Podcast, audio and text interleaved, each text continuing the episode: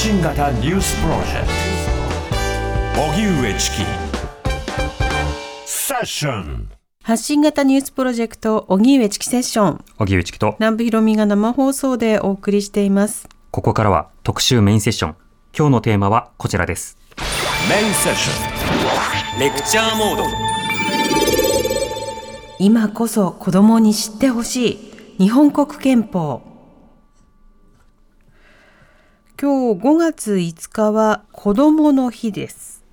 子供の人格を大切にし子供の幸せを願う祝日です。そんな今日だからこそ子供の皆さんに知ってほしい日本国憲法について取り上げます。日本国憲法は今から76年前の5月3日に施行されました。国の基本的なルールを定めた憲法には子どもたちに教育を受ける権利があること。大人になった時の結婚や選挙のこと。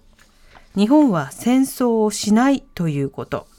たくさんの大切なことが書かれています。今日は子ども向けの憲法の本を監修した大学の先生に日本国憲法について優しく教えてもらいますので、えー、質問まだ受け付けております、うん、メールでお寄せください。ss954 アットマーク tbs.co.jp ツイッターの方がツイッターの方がいいよという方はハッシュタグ ss954 をつけてツイートをお願いいたします。はい。また途中で、えー、地震に関連する情報が入ってきましたら、ね、引き続きお届けしたいと思います、はいそれでは本日のゲストをご紹介します。スタジオにお越しいただきました。九州大学法学部教授で憲法学者の南野茂さんです。よろしくお願いいたします。お願いします。スタジオではご無沙汰です久しぶりですよね。三、ね、年以上、もう四年近くですね。リモートなどではね、何度もご出演いただいていて、はい、えー、南野さんは2014年出版の当時 AKB48 のメンバーだった内山夏樹さんに憲法学について教えた内容を本にした憲法主義条文には書かれていない本質がベストセラーにまた2017年に発売された憲法について子ども向けに書かれた本10歳から読めるわかる一番優しい日本国憲法の監修も務められていてこちらもベストセラーとなっています。うん今回あの南野さんには憲法の話子ども向けに分かりやすく伺っていきたいと思いますが、はい、あの今日は先ほど大きな地震がありまして心配だというような方も多くいらっしゃると思います。この憲法をめぐっては地震に関連して、まあ、緊急事態条項を作ろうというような動きも出ていますがこの緊急事態条項今議論されているものというのは一体何なんでしょうか？はい。あのちょっとねここは誤解があるかもしれないと思うんですけれども、はい、あのまあ、地震があった時に内閣総理大臣が権限を集中してで法律なんかをすっ飛ばしてね、えー、リーダーシップを発揮しないと地震対策ができないっていうそういう言い方を時々あのなさる方がいるんですが、うん、あの日本の場合は実はそのまあ災害大国ということもあって、はい、その災害時の対策を定めた法っていうのはきっちりあるんですね。うん、でまあ、災害対策基本法が典型ですけれども、まあ、それ以外に例えば警察法とか、はい、あるいは自衛隊法なんかでも、まあ、いざという時にどういうふうな指揮系統でねどういうふうな対策をするのかっていうことがきっちり定められているので、うん、基本的に憲法を改正して内閣総理大臣に権力を集中してやらなければ対策できないっていうようなことはあの災害に関してはないというふうに思います。うん、あのむしろ問題は、それをちゃんと使いこなせない場合があるとか、あるいは行政の長首長さんですよね、えー、があの東日本大震災の時もあったんですけれどもその瓦礫をね片付けるのにこの瓦礫が誰の所有物かわからないから財産権侵害になるのではないかみたいに考えて、えー、なかなかその億劫になってしまうというようなことがあったそうです。躊躇してしまう躊躇してしまうというね、はい、でそういうところが、まあ、日頃からですね、まあ、いざという時はその地元の首長さんの判断でちゃんとできるんだっていう権限が与えられているので、うん、まあ、そういうそのシミュレーションっていうんですかねそういうのをやっておくことが必要なんだろうなと思いますね。なるほど。あの今憲法いろいろ変えたいという方もいらっしゃってその中で緊急事態条項が必要なのだというふうにおっしゃっている方もいる。ただし、緊急事態条項がなければできなかった災害対策って今までどれがあったのっていうことを聞いても別に答えが返ってくるわけではないわけですね。はい、はい、ですから実際にできなかった理由が果たして憲法にあるのかそれとも現実に存在する法律をきちんと使いこなせなかったことにあるのか、うん、まあ、その辺をきちんとですね見直してから議論しなきゃいけないんだろうなと思いますね。そうですねさて今日は憲法の話ですけど憲法ってなんじゃいっていう方もねいらっしゃると思います、うん、子供の頃憲法って言われても多分自分分からなかったと思いますね。南野さんはどんなお子さんだったんですか？子供時代。私ですか？はい。小中えー、っとねまああの京都にいたからっていう言い方はよくないかもしれませんけれども、はい、関西って何か面白いやつが偉いみたいな文化があって当時は、うん。うん、だからあのお笑いを目指していてお笑い芸人頑張ってえまあ芸人っていうことではないですが、えー、松竹新新喜劇とか吉本新喜劇が、はいはい、あの毎日やってるような空気で育ちましたからね。やっぱりあの高校の時も進路指導の先生には本気で吉本行った方がいいって言われた記憶はありますね。言われるぐらい。言われるぐらい。あ、じゃあ、ちゃんとあの腕はあったと。いやいや、僕はね、それ言うと、いや、お前なんか面白くなかったって言われそうだけれども、自分ではその小中高と面白い方だったと思ってるんですよ。クラスの中でも。わかりませんが、ね、人気者。いえいえいえいえ、はい。そういう感じで、まあ、どちらかというと明るい感じで、うん、で、笑いを取ることに、まあ、一生懸命あの、まあ、命を懸けてたということはないんですけれども、うんはいはい、頑張っていたそういうタイプだった。ということですね。追求してた面白さを、はいはいはい、その南野さんが、と憲法ど,、どどういう？いやでもね他方でうちは親が厳しかったのであの本読めとかね、うん、そんなアホなテレビばっかり見るなとかね、あのそういう言い方をして、あのまあ、新聞も読めとかねあのそういう影響教育っていうかそういうものは受けてましたね、うん、基本的にね南野家では夜8時回ったらテレビは見ちゃダメっていう教育を。そうですか、はい、土曜日だけ例外で。うち9時まででした。あ9時まで許されてあのく あのだから8時台はセーフなんですよ。僕8時台ダメでしたね、で土曜日だけはね8時で全集その後ひょうきん族見ていいという例外がありましたけれども。土曜日だけの例外、うんはい、私月曜日だけ例外で親が東京ラブストーリーとか見るものだから。なんか時代が違うそんな おしゃれな番組はなかったな僕のトレンディードラマね。そうそう、はい、それだけはなんか付き合って見てたんですけど、うん、これは付き合って見てたの？あのご両親に。おませな子供ですねだから消すんですよ、うん、子供が見ちゃいけないよ、でもつけてたら見るから、消してはい寝なさい、ってやってたんですけど、その日は見るもんだから 僕も見てましたよ。一緒にね。うん。まあそれぞれのねあの教育環境がありますよね。テレビライフね。つきませんけども、ね、でも小学校中学校の時って南部さんあの憲法って考えたことあまりないですよね。社会社会科の教科書に、はい、あの戦争放棄の、はいはいはい、あの絵、ええてあの例えばミサイルとか飛行機とか船とかがふにゃふにゃってこう憲法によって生産的なものに変わっていくみたいな,、なんか象徴絵みたいなので。それで文部省がこう作った絵ね。そうそう、憲法の話に載ってるやつ。が終わって日本国憲法を我々はあの作ります作作ったのですっていうところぐらいのものでしたよ。そうですね、うん。まあ、あとちょっとね条文を覚えさせたりとかね、そういうのもあるみたいですよね。うん。あと義務、ね、義務？3つの義務、はいはい、納税とあと学校に行かさなきゃいけないとか、納税、えー、教育勤労それぞれの義務について、説明されたりしますよね。だからやっぱりなんか面白くないというか自分にどう関係するのかとか、ピンとこなかったりね、つなげて考えたことってなかったでした、えー、そうなんですよ。そこがねもったいないな。もったいない。って思ってるので、ね、その学校での憲法教育ってちょっとやり方変えた方がいいよねっていうところありますよね、うん。うん、そうですね、興味持たせないようにわざとしてんじゃないかって思う、ね、憲法は君の話です。そう。っていうようなことを今日は伝えられたらなというふうに思います、うんはい、ではいくつかのポイントに分けて聞いていきましょう、はい、まずはこちらから。日本国憲法は何のためにあるの？はい。日本国憲法、まあ、日本の憲法に関わらずなんですがこの憲法とは一体何なんでしょうか？はい、いきなり根源的な問いで、うん、難しいと思いますけれども非常に簡単に言ってしまうとやっぱり日本なら日本という国をねえー、形作るその根本のルールを定めたものっていうふうに言えると思いますね。うん、だからまあ日本は、えー、大統領制でいくのかとか議員内閣制でいくのかとかね、はい、そういうことから始まって、うん、あるいは表現の自由をきちんと保障する国でやっていくのかそれともまあ言論統制をするね、うん、えー、嫌な国で生きていくのかとか、まあ、そういうことを憲法っていうのは定めるものなんですよね。はい、だからまあ憲法って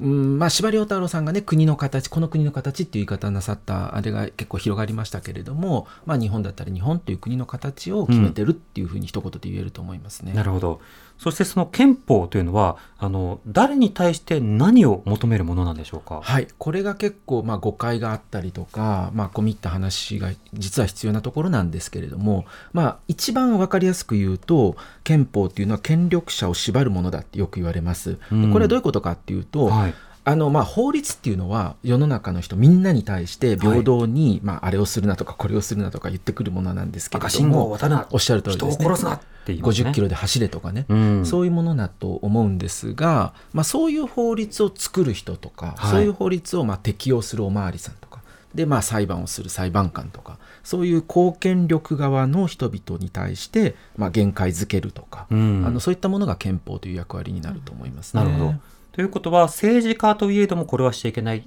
とか、あとは政治をするならこうしろ。だけど、これをやってはいけないよっていうことがまずは書かれているわけですおっしゃる通りですね。うん、で、子どもたちによく分かりやすく言うときに、はい、まあ、その政治の仕組みって言ってもなかなかね、難しいと思うからあれなんですが、うん、例えば、のおまわりさんはなぜおまわりさんなのかとか、はい、あるいはその岸田首相はなぜ首相なのかとか、あの普通に生身の人間としては我々と全然変わらない人が、どうしてそういう特殊な権限とか権力を握っているのかっていうことを考えてでまあ遡っていくとそれが憲法に行き着くとはい、まあ、あのだいぶはしょりますけれども法律がそういう権限をおまわりさんとか内閣総理大臣に与えている、うん。うん、じゃあその法律っていうのはどうやってできているかっていうと国会議員が作っている。じゃあ国会議員っていうのはどうやって選ばれているかっていうとまたこれも選挙についての法律が定めていると。まあいろいろありますよね、うん、でそういう法律っていうのは、えー、っとどうやって作られているのですかって言って一つ遡るとこれはもう憲法に根拠があるってこういう説明になるんですよね。うんまあ、だからある意味その設計図のようでもあり、そしてなんでしょうね、こう、政治家たちを、まあ、しっかりとこうコントロールしていくための、まあ、操縦桿のようなものでもあり、あるいは、はい、あの政治家たちに対して、これをやりなさい。例えば国民を幸福にしなさいって書かれている。うん、一方で国民を踏みにじったり拷問してはいけませんっていうことが書かれている。何かこうブレーキとアクセルのそんな側面というのもありそうですね。そうですね。やっぱりあの国会議員とかあるいは内閣総理大臣って民主主義の世の中では基本的に多数決で物事を決めると思うんですけれども、うん、多数決だけで世の中が動いていくととても少数派はおちおち生きていかれないっていうかですね、はい、えー、何でも自分の少数の権利っていうものは、まあ、あの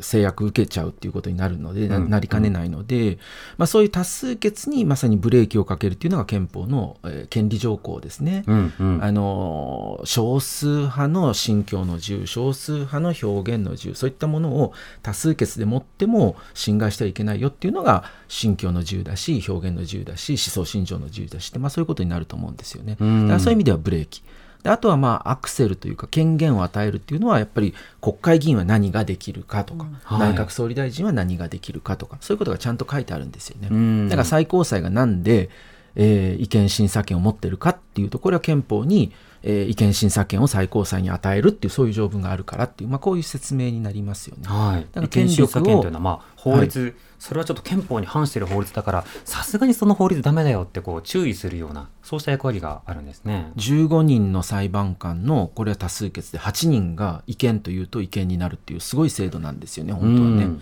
はい、でもそれがちゃんと憲法にまあ根拠があるというそういうことになります、うん、今の違憲というのは憲法と異なる世界で違憲、はい、だから、ね、違憲と関西弁で叱っているというわけではなくて、えー、違憲だと違憲ぞっていうことですけれども、よく言いますよね、まあ、いやそういうことは言わないですあんまり ないですか、はい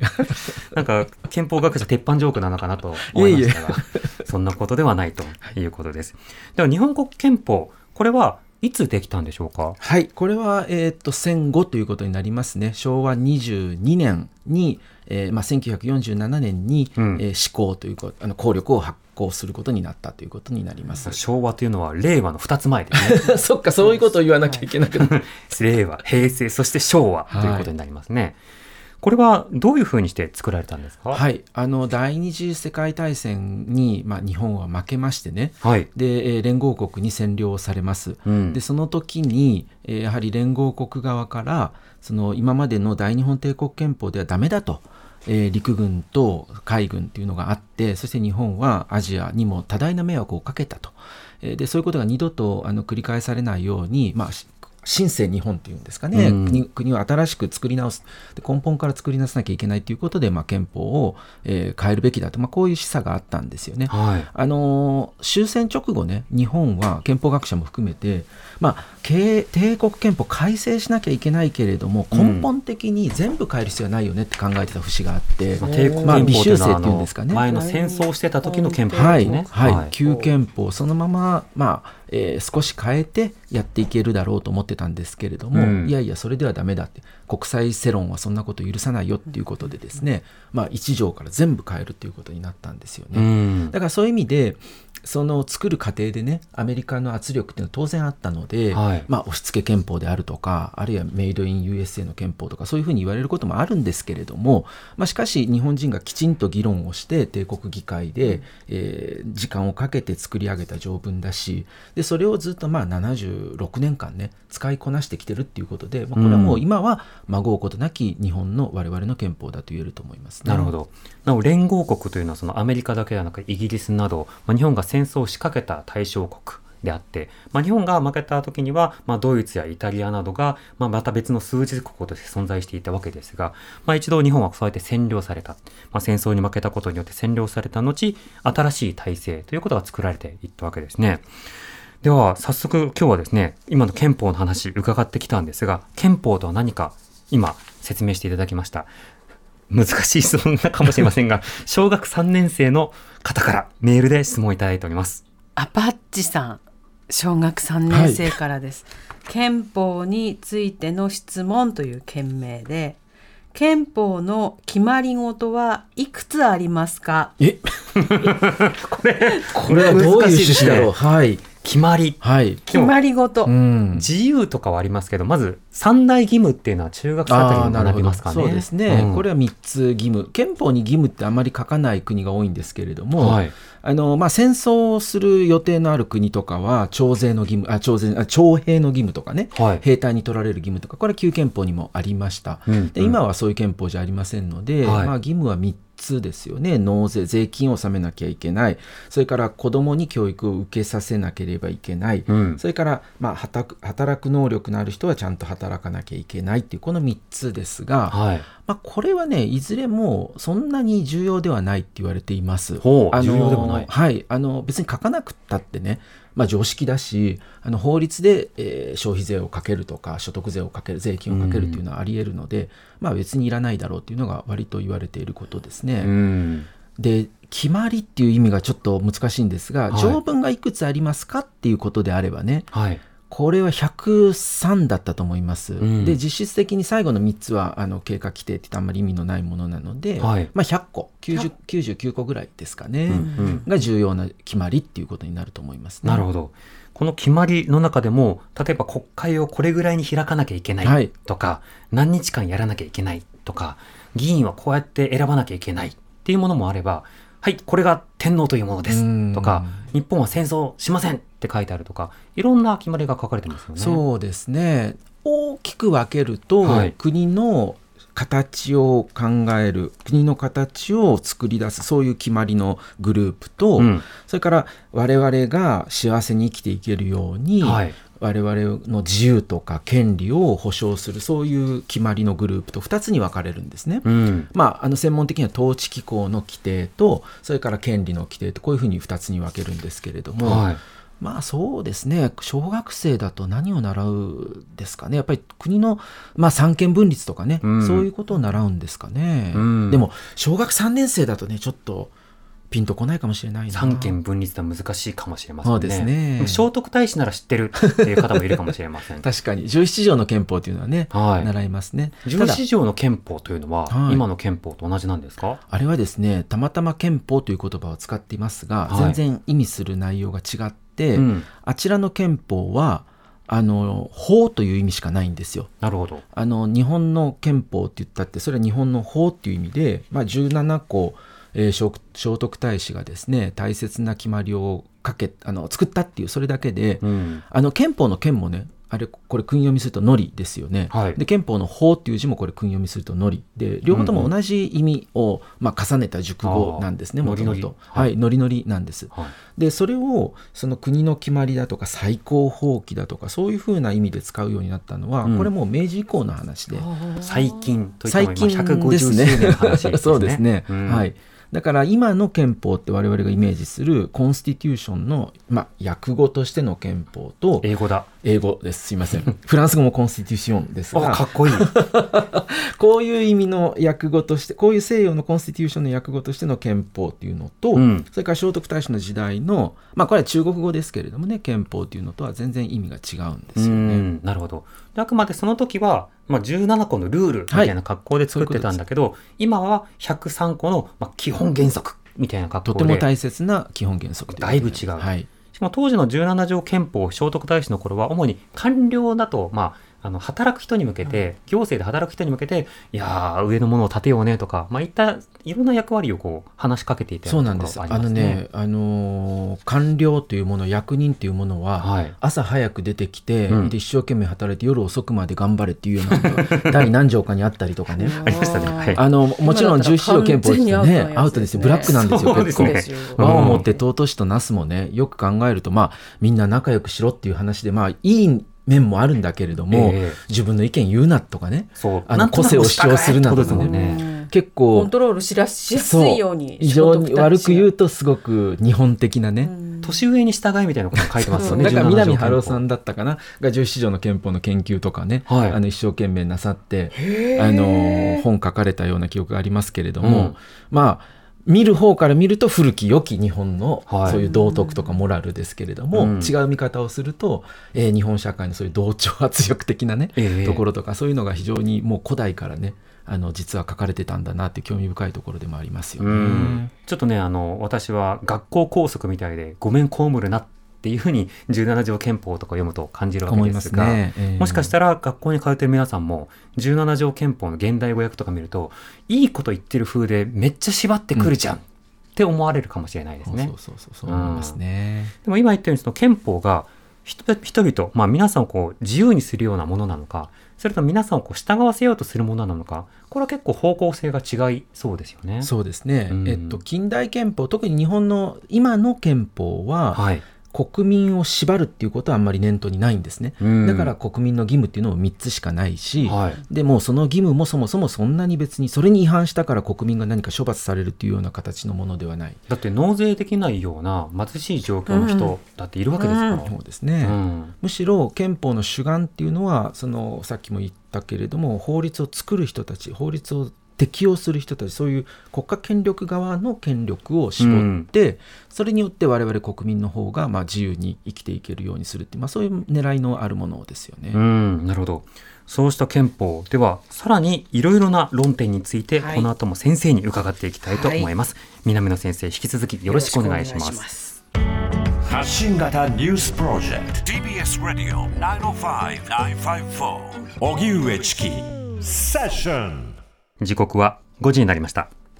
荻上チキセッション今日の特集メインセッションテーマは今こそ子供に知ってほしい日本国憲法ということでスタジオには引き続き九州大学法学部教授で憲法学者の南野茂さんをお迎えしています南野さん引き続きよろしくお願いいよろしたしくお願いいたしますます。お願いします。私も学校で授業をしたり、そして講演をする時もありますが、何か質問あるって聞くと手が上がらないという時が、まあ、しばしばありますね。辛いですね。はい。今日の放送について 素直に言いますと、子供からのメールは先ほどのような 一通のみで、あとは保護者の皆さんが。アパッチありがとうね。ありがとうありがとう。ね三年生アパッチさんありがとうございます子供の日にラジオなんて聞きませんよ、子供は。そうですよね。遊びに行くのが健全です。親ににって言ったところで皆さんで出かけてますよね。そうですねボリボリ見に行ってるわ。でもそれを守るのも実は憲法の大事な役割なんですよね。おっしゃる通りですね。はいうんでは、えー子供のことについて、えー定めている憲法もありますので、えー続いてのテーマはこちら。はい。子供はどうして学校に行かなきゃいけないの？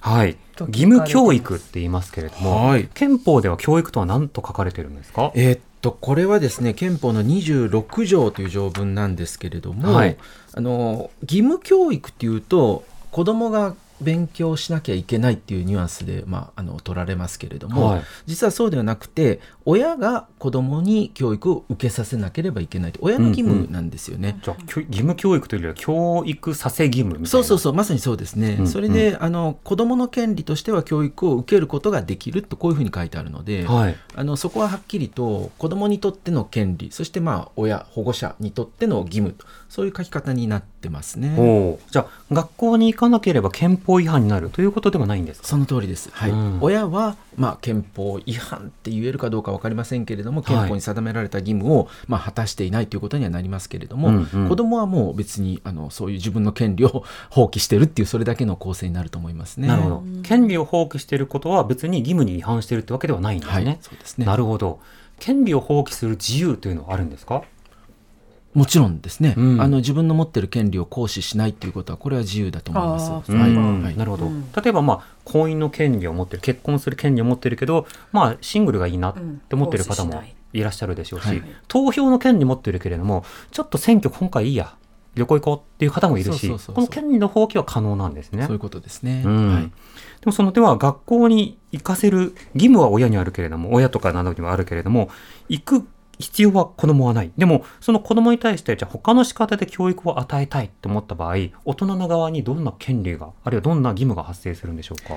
えっとですね、これは非常に難しい話になると思います。はい。あの義務教育を受けさせる義務っていうのが憲法上定められていて、うん。そしてこれはあの考え方からするとね、やっぱり社会というものを作っていくためには、一定の共通の土俵みたいなものっていうのは必要だっていうふうに普通は考えるわけですよね。はいそれがまあ公教育、公の教育っていうことだと思います。まあ、書き方を学びましょう、言葉を覚えましょうといった仕方ですかね。挨拶であるとかね、うんそういったことはやはり最低限社会として、えーやっていかなきゃ、まあ、社会が成り立ちませんよね。はい、なのであの親に任せっきりではいけないんだっていうのがあの、まあ、常識的な発想だと思います。うん。ただ例えばアメリカなんかですと、はい。そのそういう考え方に反対をして親の教育権っていう考え方でね自分たちはそういう学校の教育は受けさせないと。うん。まあ、キリスト教の一派なんかで自分たちのその宗教に基づいた教えだけを受けさせたいから、はい。公教育を受けさせないっていうようなことが、まあ、訴訟になったりしますようね。ん。でそういう場合に、まあ、真剣なその親のそういう、まあ、考え方に基づいているということであれば、はい。そういう国の義務から、まあ、免除を認めなきゃいけないよねっていうふうにアメリカはなっていると思いますけれども、うん。これやっぱりどこで線引くかなんですよね。うん。やっぱりその親が、まあ、きちんとした親であればねはい。あのいいと思うんですけれども非常にダメな親で、ええ。で学校に行かせないそして子供をちゃんと育ててあげない教育を受けさせてあげないということになるとこれは子供の福祉っていう観点からして大変有識ことになると思うので、はいまあ、そこは結構難しい問題だろうなと思いますね。うん、これ親なんですか？あの子供に教育を与える義務があるのは。それとも親以外なんですか？えーっとこれはまあ親権者っていうことですよね、うん。だから親の立場にある人あるいはまあ、まあ、親がいなくても親代わりの人っていうことだと思いますね。なるほど。ここで気になるんですけど親は教育を与えたいと思ってると。でも子供は学校に行きたくないと言ってると。となった時に板挟みになる親がじゃあ学校以外ならいいの？って子供に聞いてうんそれならって言った時にその選択肢がない場合もあるじゃないですか、うん。まあ、例えば最近ですとフリースクールがあるけれども、ええ昔はなかった、うん。まあ、それを自宅学習を親がしなきゃいけないのか、で例えば人を雇って家庭教師を雇おうとすると、うん。個人がお金を負担する必要がある。そんなお金ないよっていうことになる。そうなるといや本来は国がさ学校に集めるのもいいけど学校以外で教育を受ける選択肢もちゃんと作ってほしいよねって思う親もいると思うんですがうんこれはどうですか、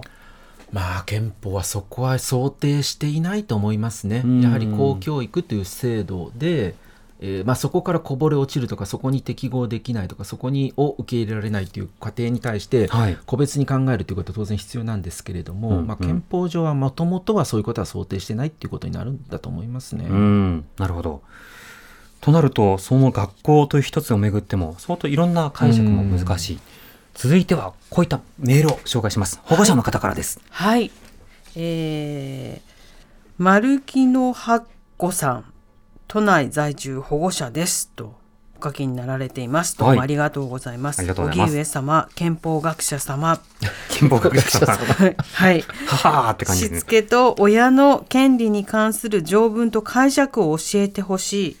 しつけと称して子供に虐待、暴力が行われます。子供が犠牲になって命が守られません。かっこ親や大人の権利が優位。しつけは子供の権利と人権が守られないと感じます。日本国憲法に児童憲章が明記されません。なぜでしょうか？といただいてます。うん。しつけの権利とか親の権利っていうのはどうなんですか？っていう。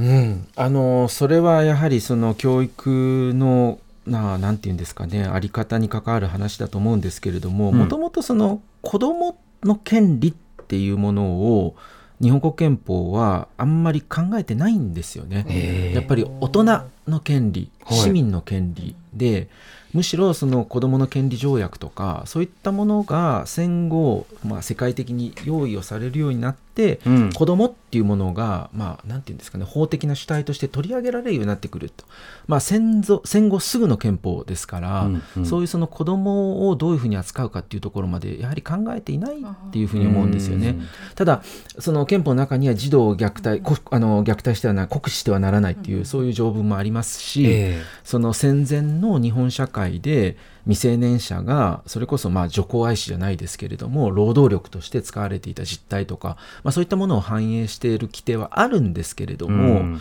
我々憲法学者いつもその例えば表現の自由にしたって何々の自由何々の自由ってこれはやっぱり大人が主体なんですよね。はい未成年っていうのはどうしても保護の対象であるしその、まあ、制約を受けざるを得ないとうんパターナリスティックっていう言い方もしますけれどもまあ子供っていうのは温情的というか、うん不見温情的とか、なんまあ、かやっぱり上からこれからっていうそういうところで逃げるっていうのはありますよね。うん、なるほど。ではですね、えーお話の途中ですが、南野さんに憲法について質問したいというお子さんとあら電話がおつながりました。すごい。ありがとうございます。二人目のお子子さんです。供の日にどうもありがとうございます。嬉しいです。じゃあお話聞きましょう。ねえもしもし、もしももしもしあ、こんにちは。よろしくお願いします。こんにちは。よろしくお願いします。お願いしますいつも聞いてます。あ、本当ですかありがとうありがとうございます嬉しいです。お名前かラジオネーム聞かせてもらってもいいですか？ハヤトです。はやとさん。はい。はい今、えー中学ですか？小学ですか？小六です。小学校6年す生。ごいな小六で。そうなんですね。はい。普段は学校で好きなこととかありますか？うーん。特にうん。タイタイピングの練習が解禁になっているので、それにのめり込んでます。あ、なるほど。それは素晴らしいなと思います。では、南野さんに何を聞きたいですか、憲法について。こんにちは。よろしくお願いしまはおす。願いします。この間、憲法記念日で、うん。改憲派とはい。護憲派の集会があったっていうニュースを見て、はい。ふと、思ったんですけど、うん。うん。自衛隊とうん。反撃能力とかトマホークって、はい。憲法9条に触れてないかと。思ってるんですけど、はい。はい。うん、そこの、うん、あの、小木さんやなみさんや南野さんのご意見をお聞きしたいです。うん。なるほど。あなた本当に小学生ですか すごいな。はすごいい。ですね。でも気になりますよね、うんこの9条に。戦争放棄って書いてるわけですから。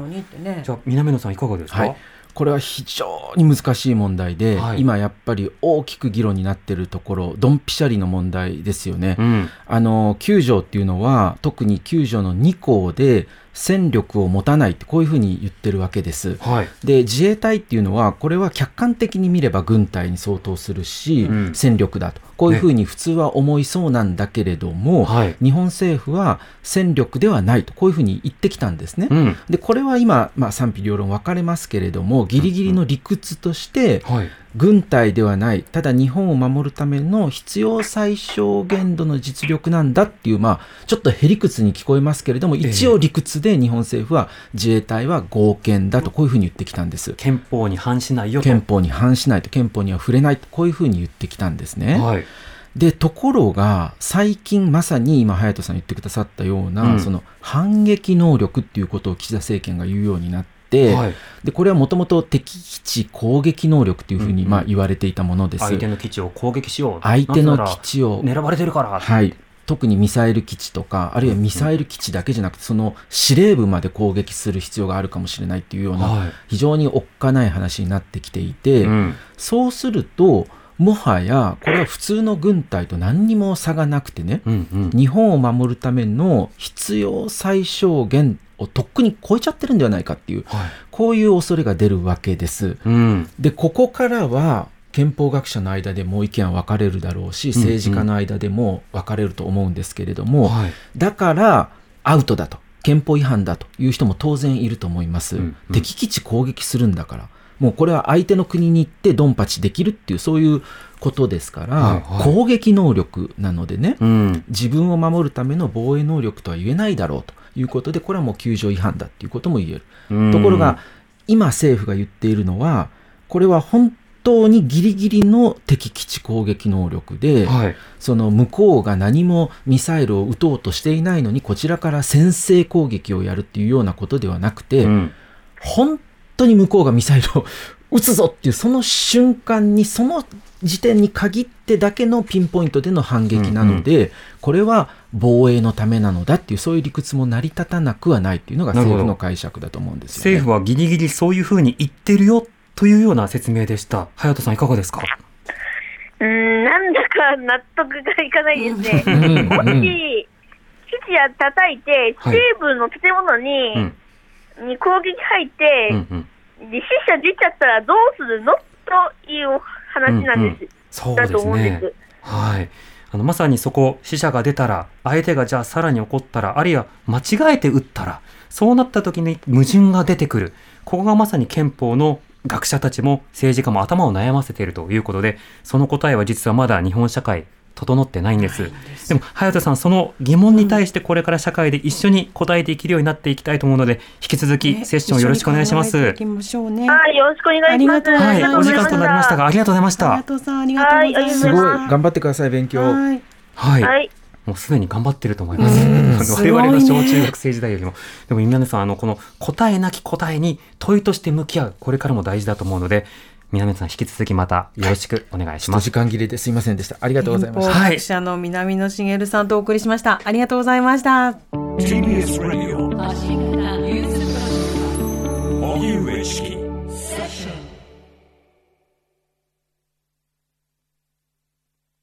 もっとプールのスポットライト誰一人取り残さない社会をキーワードにゲストをお招きしながら勉強するやつ。みんなで考えてゆこう。スポットライト。毎週金曜夜9時配信スタート。